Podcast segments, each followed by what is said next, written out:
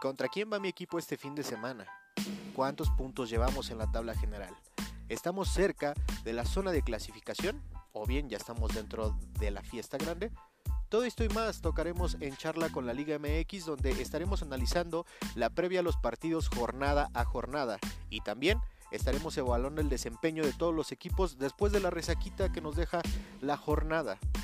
Los invito a que escuchen este podcast creado para pamboleros de corazón. Bienvenidos, arrancamos.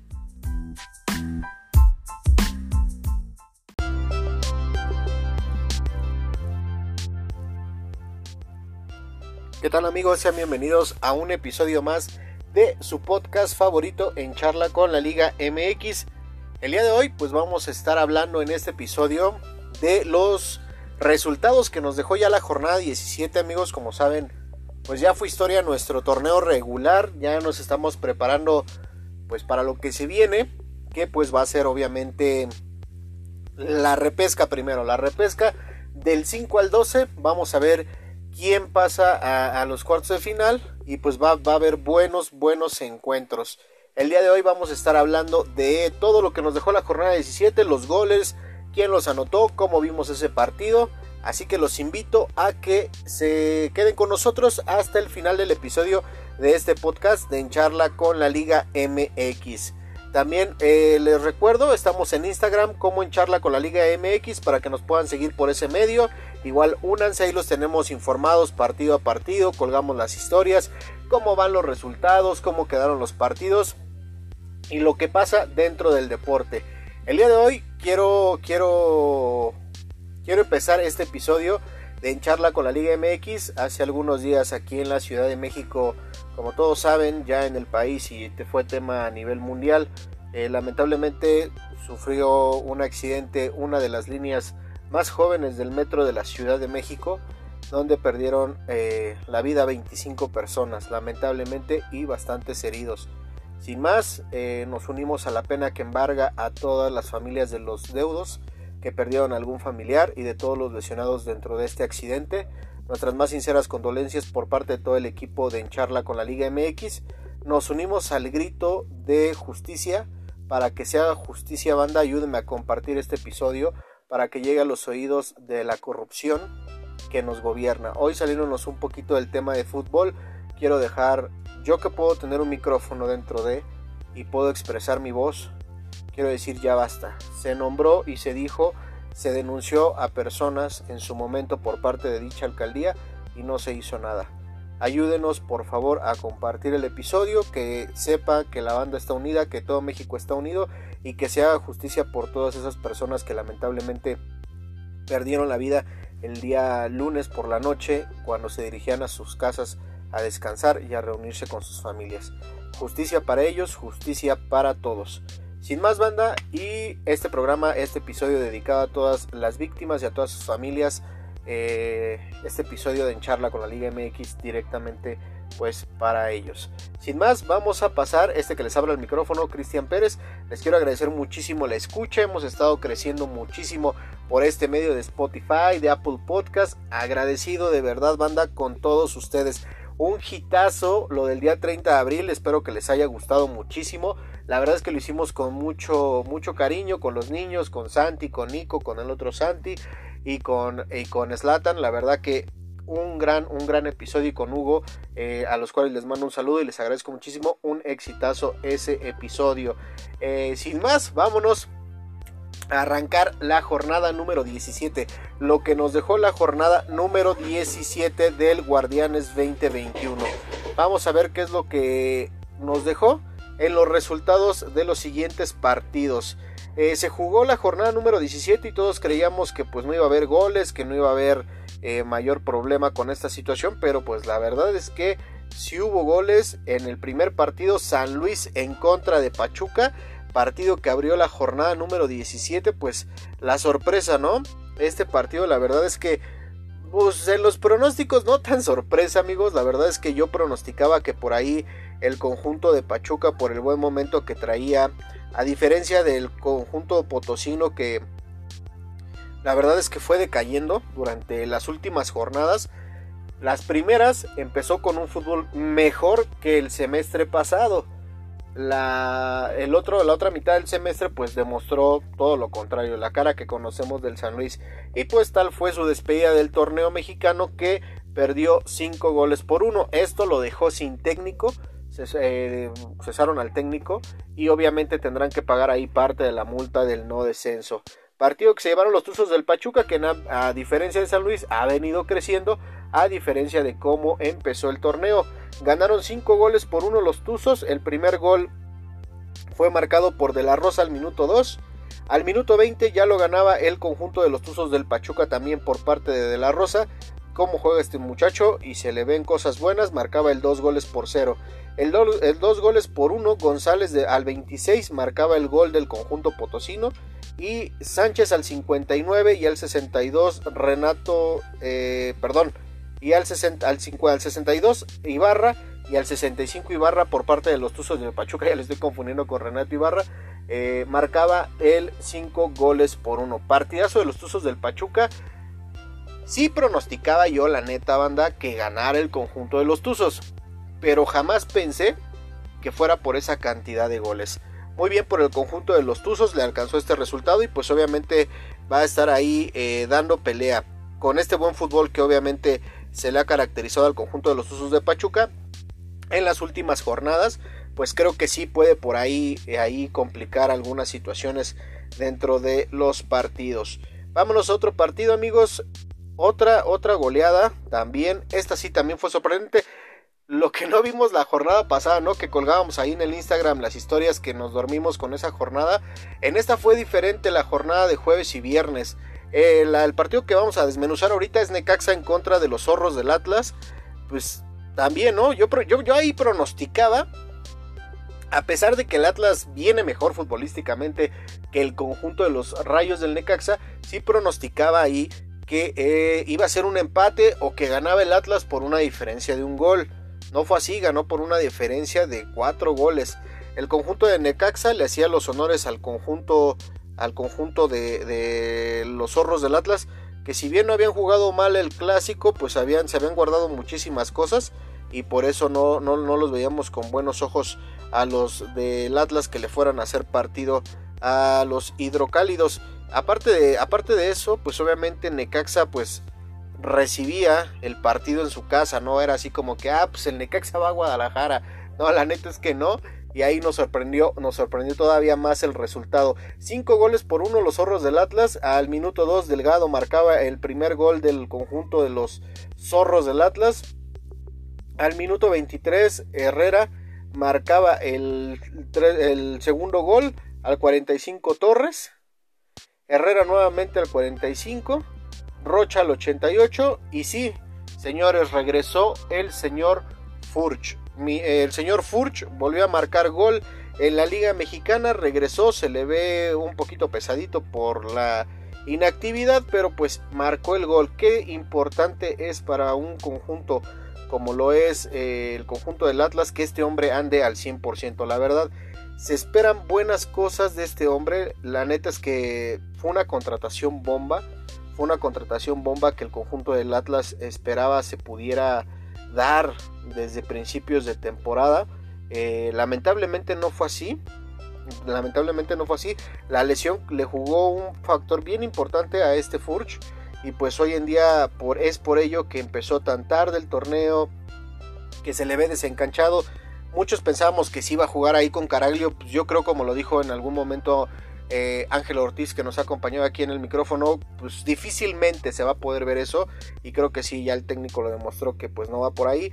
La neta es que Furch va a ser un hombre de peligro y ahí combinándose con Malcorra, con, con, con este señor de...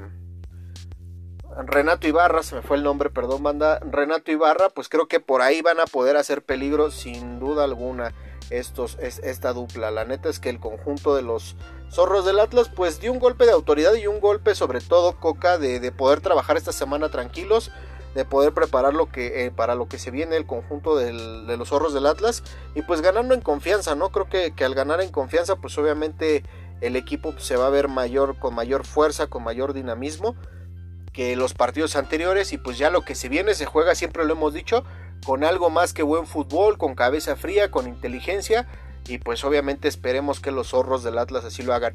Necaxa pues se fue al último lugar de la tabla general, creo que Memo Vázquez ahí va a tener que trabajar mucho en, en la pretemporada, en el torneo que viene ahorita. Yo lo dije al principio de la, de la temporada, Necaxa está obligado o estaba obligado a demostrar lo mismo o más que el semestre pasado. No fue así, fue un, torneo fatal para los Rayos del Necaxa que hicieron que el profe Cruz se quedara a medias, a medias de torneo y o pasaditas y llegara Memo Vázquez. Vamos a ver qué tal le va Memo Vázquez en el siguiente semestre. Ojalá le vaya bien por el bien del conjunto de los hidrocálidos y por el mismo bien de Memo Vázquez para poder tener chamba. Juárez en contra de Toluca, banda. Juárez en contra de Toluca. La verdad que fue un partido con llegadas. Vimos por lapsos de tiempo, no sé si hayan visto ya ese video, donde Rubén Zambuesa se molesta por los pases, se molesta porque no le tocan el balón. Ese Rubens es aguerrido, la verdad es aguerridísimo. Eh, eh, siempre busca tener ahí como que el mando, ¿no? El mando con sus compañeros. En ocasiones le sale y en ocasiones obviamente no. Este partido igual se llevó el día 30 de abril, Día del Niño. Se llevó a cabo en la frontera del país. Eh, Juárez recibía al, conjunto de Toluca. Galván al minuto 60 marcaba el único gol del partido. Por ahí en pases acertados se la llevó Toluca, ¿eh? En pases acertados se la llevó Toluca. Y pues Toluca se esperaba, la neta es que en este marcador, aquí en Charla con la Liga MX, pues pronosticábamos obviamente que se la llevaba el conjunto de los Diablos Rojos del Toluca, porque pues obviamente le venía de ganar al América de una forma buena, a pesar de que el América presentó un doble, un segundo equipo, pues la había hecho con autoridad el conjunto de los Diablos Rojos del Toluca. Este partido lo ganó el conjunto de Juárez, lo ganó un gol por cero y pues al minuto 60, como les mencionaba, Galván fue el encargado de abrir el marcador, amigos. Este partido se quedó así y pues obviamente todos contentos. Chivas en contra de los Tigres de la Autónoma de, Nuevo León. Híjole, pues Chivas da unas de cal, otras de arena, que definitivamente es ahí donde a veces nos preguntamos, ¿en verdad le alcanzará al profe eh, hacer lo que él quiere hacer con este equipo? Hacerlos jugar como en ocasiones juegan. Eh, no sé, no sé Bucetich si se lo ha preguntado. O, inclusive yo no veo a Bucetich que disfrute los partidos, ¿eh? Yo he visto a Bucetich, no a Bucetich que tenía Monterrey, no a Bucetich que en su momento dirigió al extinto Tecos. La neta es que le ha costado al profe estar disfrutando un partido de la banca en las Chivas. Y no porque la Chivas sea un gran equipo, porque lo es. No porque las Chivas este, pasen por un buen, no, no, no pasan por un buen momento y futbolísticamente sabe él que con qué futbolistas sí cuenta y con qué futbolistas no. Lamentablemente lo hemos dicho desde la jornada número 1 hasta esta jornada número 17 que varios futbolistas del conjunto de las Chivas no deberían de estar vistiendo esa playera. No hay compromiso por parte de los futbolistas del Guadalajara y pues por eso han tenido un torneo de altibajos. No se hicieron daño con los Tigres del Tuca Ferretti, unos Tigres mezquinos también, que pues obviamente no, no salieron a ofender. Por ahí tuvo mayor oportunidad las Chivas.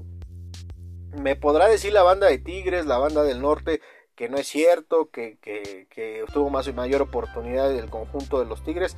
La neta es que no, Nahuel fue factor para que este 0-0 se mantuviera y pues obviamente el conjunto de Guadalajara, a pesar de que da unas de cal y otras de arena, sí fue mejor en este partido que el conjunto de las Chivas. Solo que obviamente no se le dio el partido al conjunto de las Chivas Rayadas del Guadalajara. Vamos a ver qué les depara en esta repesca a estos dos equipos. Vamos a ver eh, si alguno de los dos mejora por lo menos el partido que nos regalaron el día sábado, que la neta fue infumable para la afición de Chivas y para la afición de los Tigres y que pues obviamente les dejó un 0 por 0. Pasemos a otro partido, banda. León en contra de Querétaro. El campeón recibía a los Gallos Blancos de Querétaro. Sabíamos que iba a ser una aduana difícil para los Gallos. Sabíamos que iba a ser una aduana difícil pues porque visitaba en primera al campeón y que venía de, pues digamos que sí, de recuperarse de varios partidos que le habían eh, pues obviamente salido mal en un torneo que pues no, no, no pintaba bien para el, para el campeón del fútbol mexicano, al igual que para el subcampeón, no fue bueno, para el conjunto de León tampoco había sido. Pero este partido lo ganó con autoridad el conjunto de León, fue mejor en la posesión de la pelota, en los pases acertados, en los centros, en los tiros de esquina, en todo fue mejor el conjunto de los Panzas Verdes. El conjunto de Querétaro irregular, ¿no? Creo que ya se ve la mano del Piti, lo hemos mencionado aquí en charla con la Liga MX, pero sí creo que todavía le hace falta trabajar a este equipo que tiene buenos jugadores y que lo ha demostrado. El partido lo ganó el conjunto de León, Ángel Mena al 39 por la vía penal y al 64 también fueron dos penales y eh, Doldán al 67 por parte de los Gallos Blancos del Querétaro ponía cifras definitivas. Eh, no sé, no sé yo si, si León siga jugando así de esta manera, no lo descarten, la neta banda, para que se pueda llevar el subcampeonato del fútbol mexicano. Muchos decían, no, no creo, no creo que pueda repetir, pues aguas, ¿eh? porque es uno de los dos bicampeones que existe solamente en nuestra liga en torneos cortos. Recordemos que bicampeones en torneos cortos solamente ha sido el conjunto de León y el conjunto de los Pumas de la UNAM. Vámonos a otro partido, banda. El Cruz Azul en contra de los Cholos de Tijuana. Partido que se esperaba que el conjunto cementero pues pudiera pasar en su aduana sin ningún problema. Pues no fue así. La neta es que no fue así. Eh, se le complicó al conjunto cementero, al conjunto de Reynoso pues recibir al conjunto de los Cholos de Tijuana. Cholos era el obligado a, venir a proponerle partido al conjunto del Cruz Azul para poder aspirar a un poquito más dentro del certamen. El partido se llevó a cabo el sábado en el Estadio Azteca, donde el Cruz Azul de, por parte de Orbelín Pineda al 48 marcaba el 1 gol por 0 y López al 90 más 4 marcaba el 1 por 1. Si se dan cuenta, en tiempos de reposición, tanto en el primer tiempo como en el segundo, cayeron estos goles. Un partido muy parejo, la verdad no sé si Cruz Azul no quiso arriesgar de más, no quiso jugar como venía jugando banda durante el transcurso del torneo, o no sé qué chingados le pasó, pero pues obviamente le dio este empate a su, a su gente y a su afición. Pues igual y no está mal, ¿eh? La neta es que muchos decían, ah, es que Cruz Azul, ¿cómo es posible que haya empatado contra Cholos? Pues igual y no está mal y no, no suena tan descabellado, pues porque pues obviamente no a lo mejor no quieren mostrar todas sus armas y es válido y empezarse a hacer de mente fría de que pues ya están en el primer lugar, que están calificados y que pues ya la van a tener un poquito más fácil en teoría, así como lo tuvieron el semestre pasado. Vámonos otro partido amigos, Monterrey en contra de Mazatlán. Este partido la neta es que a mí sí me dejó, al igual que Tigres, un, equipo mezquino con todo respeto para la banda de Monterrey la neta, un equipo que tiene mucha nómina, que se enfrentaba a un equipo de Mazatlán que pues obviamente no esperábamos que a lo mejor apabullara o que goleara o que hiciera eh, cosas de otra, de otra liga. Pero sí, pues obviamente que mostrara su autoridad no solamente con un gol, sino obviamente también con un, buen partido. La neta es que se le complicó a Monterrey el conjunto de Mazatlán. Lo dijimos el, el episodio pasado de En Charla con la Liga MX, que el Vasco Aguirre tiene, tiene que trabajar muchísimo con este equipo porque tiene buenos futbolistas el equipo de Rayados de Monterrey. Digo, ya en las estancias finales sabemos que se juega con algo más que eso, eh, sabemos que es otro boleto y lo que tú quieras, pero siempre hay que convencer. Creo que a Monterrey por la nómina está obligado a darlo el todo. Si no son campeones o si no llegan siquiera a la final, pues sí sería un fracaso para esta nómina que empieza con una buena nómina desde obviamente el banquillo. Partido que se jugó también el día sábado en el bellísimo estadio de los Rayados de Monterrey. Recibían al Mazatlán, un super Mazatlán que había ganado la jornada pasada, pues perdía un gol por cero con gol de Vincent Janssen al minuto 16 Giovanni Augusto al 67 pues veía que se iba expulsado este jugador de Mazatlán, en mi punto de vista bien expulsado y pues obviamente dejaba a su equipo con eh, inferioridad frente a un gran equipo que lo es Monterrey. Por eso les menciono, la neta, vi un equipo mezquino porque a pesar de que tenía más hombres en la cancha, la banda de los Rayados pues no, no pudo hacerle más daño al conjunto de Mazatlán. Nos vamos a otro partido, amigos. Santos en contra de Puebla. Santos en contra de Puebla. Partido que se disputó en el territorio Santos Modelo. Lo veíamos parejo. Yo lo veía parejo. La neta es que los pronósticos, pues sí puse el empate. Por cómo ha venido jugando el conjunto poblano y cómo ha venido jugando el conjunto de Santos de la Laguna. Y es un partido interesante, o era un partido interesante, pero lo veía como empate. No lo veía la neta con un empate de 0-0, pero sí lo veía con un empate de 1-1, 2-2. No fue así. Ahí pues pues obviamente los porteros, porterazo el de Santos, ¿no? Porterazo y también el de Puebla, eh, también fueron factor para que estas, estas dos metas se mantuvieran en cero y pues obviamente repartieron puntos estos dos equipos. Puebla, la revelación del torneo, ¿no? La revelación del torneo va a buscar coronar lo, hecho durante el semestre y ojalá se les pueda dar a toda la banda poblana este, este torneo sea el bueno. Eh, Gustavo, lo más importante de este partido fue que Gustavo Gustavo Farreis al 97 fue expulsado, vio la tarjeta roja y pues obviamente se estaría perdiendo el primer partido ya de las instancias finales para el conjunto de los camoteros. De ahí en fuera, un partido muy parejo. Les reitero, banda, la neta, los dos porteros muy buenos, tanto de Santos como de Puebla, que pues obviamente pusieron ahí eh, en cero su, su arco. Los dos, los dos buenos, buenos porteros. Vámonos al último partido y el que llamaba más la atención de la jornada número 17, el clásico capitalino, que se vivía sin gente, según, ¿no? Eh, iba a haber sin gente dentro de las tribunas. Ambas aficiones, tanto los de las Águilas del la América como la gente de los Pumas, pues se dieron cita afuera del estadio eh, de Ciudad Universitaria. Los del América ahí, pues, por ahí vi que traían una corona ahí como fúnebre y le cantaban a Pumas que, lo iban a matar y que lo iban a enterrar del torneo y pues sí, sí tuvieron razón. Terminaron con la ilusión del conjunto de Pumas de la UNAMI y de Lilini de poder hacer algo más o poder estar dentro de la repesca del fútbol mexicano. Y aquí sí voy a hablar mi sentido obviamente Pumas sobre este partido. La neta es que no sé si les va, faltó pues visión, entrenamiento, cabeza, inteligencia o todos los factores que les acabo de mencionar a los dirigidos por Lelini. Todos los resultados se habían dado, todos los resultados. Por ahí en el Instagram tuvimos algún debate con alguna banda que decía que cómo era posible que no creyéramos en los Pumas y ya estaban todos los resultados dados y que solamente le tenían que ganar al América. Ellos proponían que era un equipo B el que iba a presentar el señor Solari y aún así se les mencionó o, fuimos muy respetuosos en decirles que pues aunque fuera un equipo B del conjunto de las Águilas del la América era mejor que el equipo A de los Pumas. Eh, no pudieron los Pumas, el señor Gabriel Torres no es futbolista para Pumas, no sé quién lo contrató, dónde lo vieron, quién les pasó su, su visoría para que fuese contratado para los Pumas. No es delantero para Pumas, no sé si sea delantero para algún equipo de la Liga Mexicana, yo la neta es que no lo veo así. Un futbolista que tiene frente al portero una, una situación de gol y sobre todo delantero, se la da, no le pega bien al balón y Memo Ochoa la desvía perfectamente. Con ese gol que hubiera anotado Pumas de la UNAM, creo que hubiera sido otra la historia del partido.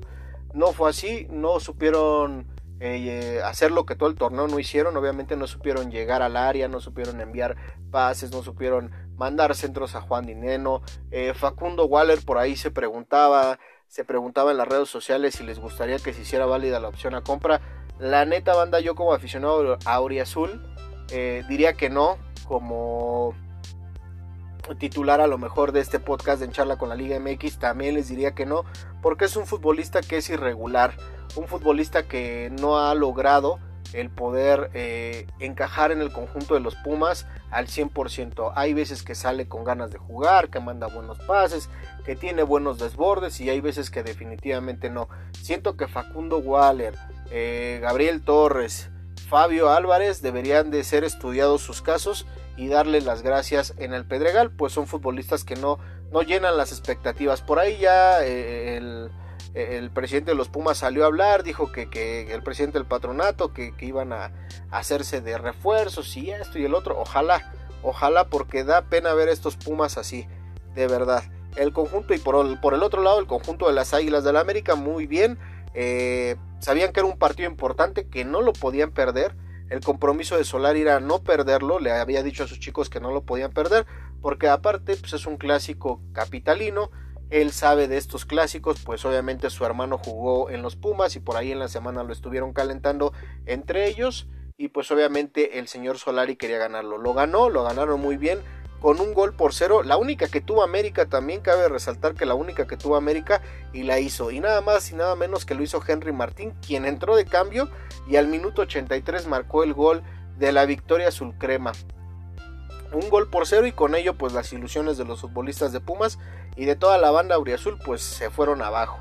Tuve la oportunidad de estar viendo ese partido completo, sí Pumas a lo mejor tuvo mayor posesión de pelota, sí, tuvo mayor efectividad en pases, eh, los momentos de juego fueron mejor para los del Pedregal, pero sin duda alguna en el nivel futbolístico, a la hora de acertar, de meter los goles, pues simple y sencillamente lo que no tuvimos todo el torneo, lo que nos faltó y estuvimos carecientes todo el torneo fue de gol y pues ahí quedó demostrado, los futbolistas o los delanteros de Pumas no están hechos para poder anotar gol, bueno, salvo Dinero que se salva durante el torneo, porque pues definitivamente yo lo veía correr a mitad de cancha y decía, ¿dónde está tu delantero?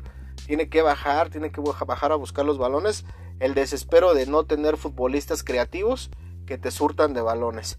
Pero muy bien por América, América perfecto, cerró así su presentación en el, en el Guardianes 2021. La neta es que pues sin duda alguna un buen torneo para el América. A mí no me no, no, sigue sin convencerme, no porque odia al conjunto de las Águilas de, América deportivamente, no, sino porque creo que a, nivel futbolístico no, no ha dado lo que debería de dar el conjunto del América. Decíamos que los Tigres por la nómina y el conjunto de Rayados son mezquinos, pues acá no hay nómina baja, ¿eh? también hay nómina alta, buenos futbolistas y pues espera un poquito más de ellos. Creo que a Solari se le han dado bien las cosas para hacer su primer semestre, los chicos le han respondido de una buena manera, a lo mejor no es vistoso, pero ha sido efectivo el conjunto de las Águilas del América. Sin más banda, esos son los resultados que tuvimos en la jornada número 17 del Guardianes 2021. Les voy a dar un resumen de cómo quedó la tabla general al cierre de nuestro torneo. El equipo del Cruz Azul comanda la primera posición con 41 puntos, la segunda el conjunto de las Águilas del América con 38, la tercera el conjunto de Puebla con 28, entre el segundo y el tercero hay 10 de diferencia, imagínense. El cuarto lugar, Rayados de Monterrey con 28, Santos de la Laguna con 26, el conjunto de León con 26, el conjunto del Atlas con 25, el conjunto de Pachuca con 23, Guadalajara con 23, Tigres con 23, Toluca 22 y Querétaro con 21, dejando a Mazatlán con 21, Tijuana 20, Pumas 18, Juárez 15, San Luis 12 y el conjunto de los Rayos del Necaxa 11 puntotes dentro del certamen. Pues como saben, Cruz Azul, América, Puebla y Monterrey están calificados a la repesca Santos, León, Atlas, Pachuca, Guadalajara, Tigres, Toluca y Querétaro son los clasificados a la repesca. Ahí van a darse unas buenas llaves, va, a ser un buen, un buen, una buena, una buena repesca de este Guardianes 2021. Ahí vamos a ver quién sale. Eh, de, este, de estos partidos, de estas llavecitas del Guardianes 2021. Vamos a ver a quién le va mejor. Ahí háganoslo saber ahí en, el Instagram. Estamos como en charla con la Liga MX. ¿Quiénes son, quiénes son o quiénes consideran ustedes que estarían ganando? Recordarles que es a un solo partido, ¿eh? no, no se juega ida y vuelta, es a un solo partido y pues obviamente los partidos se van, van a estar, van a estar padres, van a estar buenos y vamos a empezar desde el fin de semana desde ya. Eh, estén pendientes en las redes sociales, estén pendientes en el YouTube. Vamos a mandar ahí también nuestros, nuestros pronósticos para este, para este repechaje del Guardianes 2021. Esperando, pues obviamente le peguemos al, bueno, ¿no? Le peguemos al bueno. Yo voy con el Puebla, me caso con el Puebla. Espero que, que mucha banda me dice que estoy loco, pero espero que por ahí pueda ser. Y vamos con los Tigres de la Autónoma de Nuevo León. De una vez le ponemos ahí para ver, a ver cómo, cómo quedarían estos estos equipos dentro de este certamen. Va a estar bien interesante esta, estas llavecitas, porque como les comento, pues el conjunto de Cruz Azul, América, Puebla y Monterrey, ellos son los que ya están calificados de manera directa. El conjunto de Santos iría contra el conjunto de Querétaro, León se enfrentaría al Toluca, Atlas se enfrentaría al conjunto de los Tigres y Pachuca se enfrentaría contra las Chivas. Así se estaría jugando nuestra reclasificación del fútbol mexicano. Hagan sus apuestas, vamos a tener eh, obviamente un episodio precisamente de la repesca que nos dejó, que nos deparó esta repesca y pues estamos al pendiente en nuestras redes sociales. Los invito a que se sumen en el Instagram, estamos como en charla con la Liga MX y que por ahí nos sigan con las historias de cómo quedaron los partidos, cómo va la alineación y todo eso ahí los, los esperamos en YouTube. También estamos como en charla con la Liga MX para que se suscriban al canal, nos hagan crecer como canal y pues obviamente subamos contenido a dicho canal. En los medios de escucha, Apple Podcast, eh, Spotify, Google Podcast, ahí también búsquenos banda, pues ahí nos escuchan eh, completitos en estos episodios del podcast de En Charla con la Liga MX. Sin más, quiero agradecerles muchísimo su escucha. Espero que les haya gustado este pequeño resumen que hacemos aquí en En Charla con la Liga MX. Y pues que le den corazón, que le den seguir, que le den me gusta. Y pues obviamente estamos al pendiente. Los invito a que vean los partidos de la repesca. Van a estar buenos, métanla a la quiniela. Vamos a tener ahí unos pronósticos antes de que se juegue esta repesca con invitados. Esperemos, esperemos nos puedan escuchar. Sin más, les agradezco muchísimo que nos hayan escuchado. Este que les habla al micrófono es Cristian Pérez. Les mando un saludo, cuídense mucho. Adiós.